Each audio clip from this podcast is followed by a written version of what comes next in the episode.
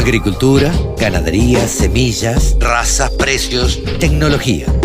Toda la información en la radiodelcampo.com. El gurú de los periodistas agropecuarios que analizan los mercados se llama Pablo Adriani, escribe en La Nación y además es consultor de empresas, analiza todos los mercados y sabe todos los detalles de los porqué de las subas y las bajas de los mercados de cereales. Y por supuesto lo tenemos en la radio del campo también. Hola Pablo, ¿cómo te va? Buen día. Buen día Carlos, ¿cómo andás? ¿Bien? Pero muy bien, por suerte, acá trabajando un poquito, tratando de ponerle el pecho a las balas, como quien dice, porque, bueno, ha sido una semana movidita, digo, el Consejo Agroindustrial Argentino ha tenido bastante trabajo, eh, nosotros tenemos la palabra de Alfredo Paseiro hoy, eh, que nos contó los pormenores de, o nos va a contar, mejor dicho, los pormenores de la reunión que tuvieron el miércoles con el presidente de la Nación. Así que, nada. información de primera mano.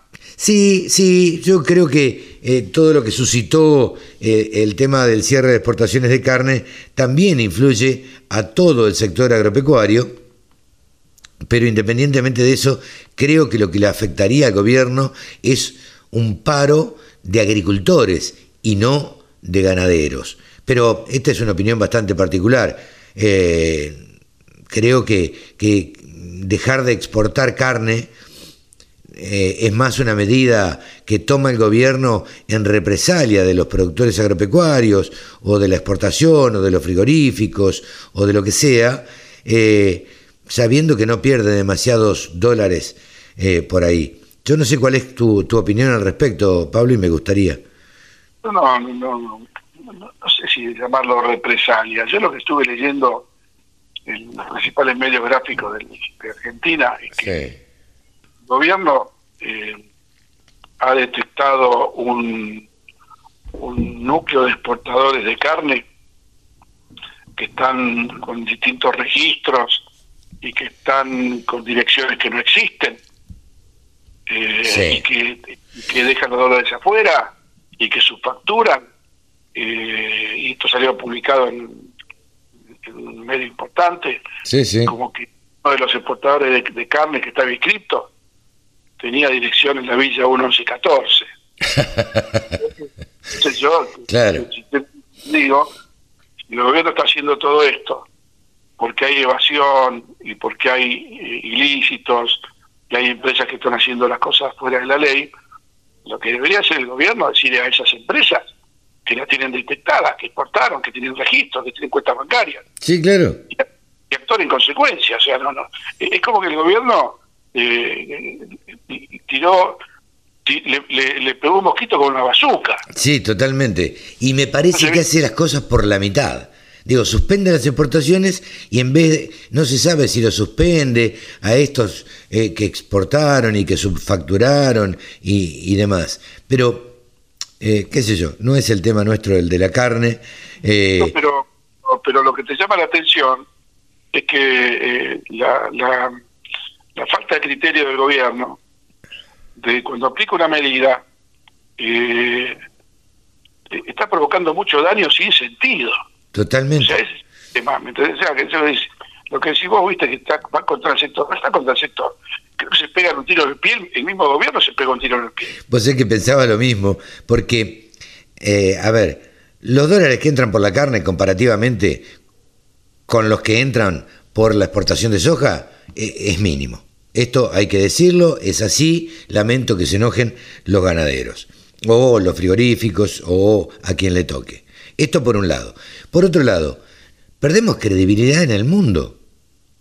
Ese es el tema, ese costo que estamos pagando es un costo que cuesta recuperar y que generalmente a futuro implica que te van a pagar menos por tu producto porque no sos confiable. Exactamente. Hoy lo hablaba, con, hoy lo hablaba con alguien también. Cuando nosotros vayamos a vender, me va a decir, mirá, eh, Uruguay me entrega en el momento y lo que me promete. Paraguay también, Brasil también tu carne vale un poco menos. ¿Por qué? Y porque no sé si me la vas a entregar.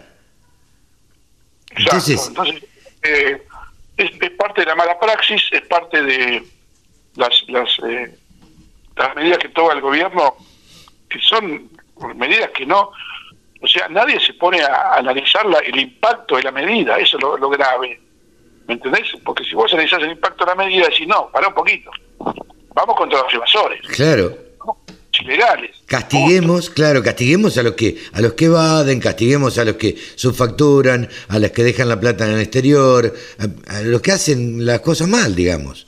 Exacto. Entonces yo te diría que pasó con el maíz en febrero que el gobierno claro cerrar las exportaciones cuando pasaba, faltaban 10 días para que ingrese la cosecha nueva y cuando había eh, existencia de maíz en el mismo Ministerio de Agricultura, por declaración jurada, que sobraba maíz. Claro, claro. Y ahí, por suerte, operaron todos los sectores para mostrar al gobierno que, que no iba a faltar maíz. Bueno, es, parte de lo que nos toca vivir con este gobierno que, que la, verdad, no es que desconcierta, sino que ideológicamente, eh, o sea, cuando la ideología está por arriba de la lógica.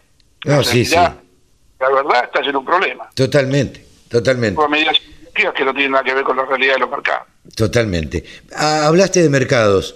¿Cómo estuvieron esta semana los mercados? Mercados siguen lo que yo llamo, en, en el caso de Chicago, en la montaña rusa.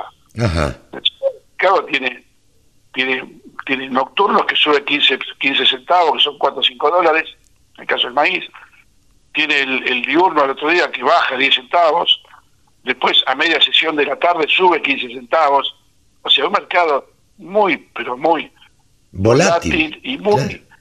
Lo que yo digo, que Chicago está atrapado, Chicago está atrapado, por un lado, por la posición de los fondos que cuando salen destruyen el mercado y es bajista, claro. porque las condiciones de los cultivos son muy buenas, y por otro lado la realidad del de, lo que sería eh, los números de la calle, eh, la, la, verdad de la milanesa, la superficie de soja y maíz en Estados Unidos, los rindes esperados, la evolución de los cultivos, todo lo físico, lo real, lo biológico, la lluvia, la sequía, y, bueno, ahí tenés un escenario de incertidumbre todavía. Y por eso Chicago no termina de definir. Si bien hay, hay, hay en el caso del maíz, hay un serrucho alcista para, para, para si estoy viendo los, charts, los gráficos de Chicago, claro. y hay un y estamos a, a 35, a 35, 40 puntos, 10, 12 dólares de los máximos en maíz en Chicago. Lo que pasa es que después acá entras en el tema interno, en el tema mercado doméstico, gran oferta de maíz disponible, la exportación que descuenta eh, el precio disponible por la gran oferta que hay, entonces eh, tenemos un escenario que el maíz eh, giró en baja en una semana, tocando nuevos mínimos en 209 dólares. Eh, yo creo que puede ser que se recupere, no, no, no soy tan bajista para maíz, o sea, como que no nos olvidemos que el maíz valía, valía 250 dólares hace un mes y medio, y ahora vale 210. Claro. Una baja importante de 40 dólares. Sí, sí, sí. Puede ser expresión de deseo, y puede ser expresión de deseo como que el mercado no va a bajar más, pero también está la situación de que cae la producción de maíz brasilero, cae el sal exportable de maíz de Brasil, todavía el USDA no lo reflejó en su informe, y se activó en el maíz americano, que requiere rendimiento récord para cumplir con su, su balance de oferta y demanda interno. Eh, yo creo que el maíz tiene más para subir que para, para perder. Claro. Me acordé de vos en la semana cuando leí alguna noticia donde se dice que eh, sería récord este año la campaña de girasol de superficie. Digo, ¿nos habrán escuchado eh, en la radio del campo de tanto, habla, tanto que hablamos de, de girasol? Sí, lo que hablamos de girasol, para recordarle a la gente que está escuchando, es que, y lo dije yo con firma y nombre y apellido, sí, sí, sí. que arriba de 500 dólares vendan todo el girasol. Todo, había que liquidar todo. Pero bueno. bueno, ¿vos cuánto vale girasol disponible esta semana? No. 350 dólares. 350. 150 menos, prácticamente. Es una fortuna. Es una fortuna. Claro. Claro, claro, claro. Los productores que no vendieron maíz a 500 son irracionales, son, son suicidas, son, la verdad, eh, son no, ven, eh, están en otra realidad. Sí, sí, sí. Son más alto la historia de Girasol. Sí, o, los puede la ambición, ¿viste? Pero la ambición de, sin, fundamentos. Si vos tenés indicadores, analistas, claro.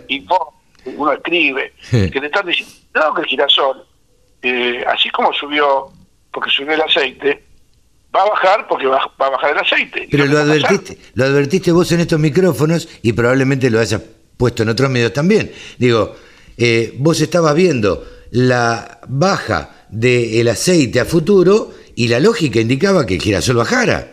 Era lógico y así sucedió. Digo, Era la historia de la baja anunciada. Pero claro. Que solamente podía haber sido, eh, eh, digamos, no se podía haber dado esa baja si hubiéramos tenido algún problema productivo en el Mar Negro. Claro. el girasol de Rusia y Ucrania, que es el, principal eh, polo exportador de girasol del mundo. Ahora, si hubiera habido un problema climático ahí, posiblemente la gente no hubiera bajado, pero eh, acá que no hay que jugar con, con el desastre climático en otro país, hay que jugar con la realidad. Seguro. La realidad era un girasol de 500 dólares, un aceite de girasol que bajaba de acá a septiembre 500 dólares y una semilla que iba a bajar de acá a septiembre, era obvio. Pero claro, Ahora, si el productor no la quiere entender, si, el productor quiere seguir pensando que va a subir eternamente. Años, ese productor está, está fuera de fuera de foco. Ese productor es irresponsable. Dejar arriba de la mesa 150 dólares por tonelada. Claro. Tiene empresa a cualquier gerente que hace eso. Le cuesta la cabeza. Le cuesta la cabeza, tarda 24 horas. Ahora el productor no lo ve eso. Claro. Eh, para no extendernos mucho en el tiempo, Pablito, y no robarte mucho tiempo a vos, ¿qué se espera para los próximos días? Bueno, yo voy a seguir viendo, eh, eh, voy a redondear un poco brevemente el cierre de la semana. la soja tiene un piso de 340 dólares. 340. O sea, la, mala noticia es la baja del maíz. Claro. Y la buena noticia es que la soja sigue sosteniendo un piso alto. Entonces, ahí sí, ahí sí, el productor que tiene soja, ¿viste? la quiere retener porque piensa que va a lo que piensa, porque el mercado está, está sostenido, porque los futuros están sostenidos, porque los indicadores, los consultores, los que estamos hablando, estamos transmitiendo que la soja eh, eh, eh, tiene chance de seguir subiendo, ahí sí tiene lógica que el productor se sienta arriba, que es lo que está pasando. Y se quede, y se quede paradito esperando a ver qué pasa. Exacto, así que yo te diría que para, para la semana que va a entrar, yo creo que si hacer un, haciendo un poco de futurología, pienso que la soja se va a mantener sostenida, eh, firme, y, y el maíz me da la sensación de que está cada vez más cerca del piso. quiero decir esto, que no es momento de vender. El que no, vendió antes, que no venda ahora. ahora, si el que no vendió antes está, está obligado a vender ahora por necesidad, hizo hizo una mala lectura que tenía que haber vendido cuando el precio era bueno. Sí, un mal negocio, claro. Es otro tip. No, vendo cuando necesito. No, no vendo cuando necesitas. Si vos necesitas de acá un mes y el mercado se destruye, vende ahora. Sí, precio. sí, ¿Qué hago con los pesos? Te vas al dólar MEP, te vas a los bonos atados al dólar, te vas al plazo fijo que se ajusta por dólar. O sea, no me den excusa de que no sé qué hacer con los pesos. claro, que no me quedo con la plata abajo del colchón, está claro con eso. Pablito, muchas gracias por todo y buen fin de semana. Un abrazo y buen fin de semana para todos. Gracias. Pablo Adriani, consultor, pasó por los micrófonos de la Radio del Campo. La Radio del Campo. Única emisora con programación 100% agropecuaria.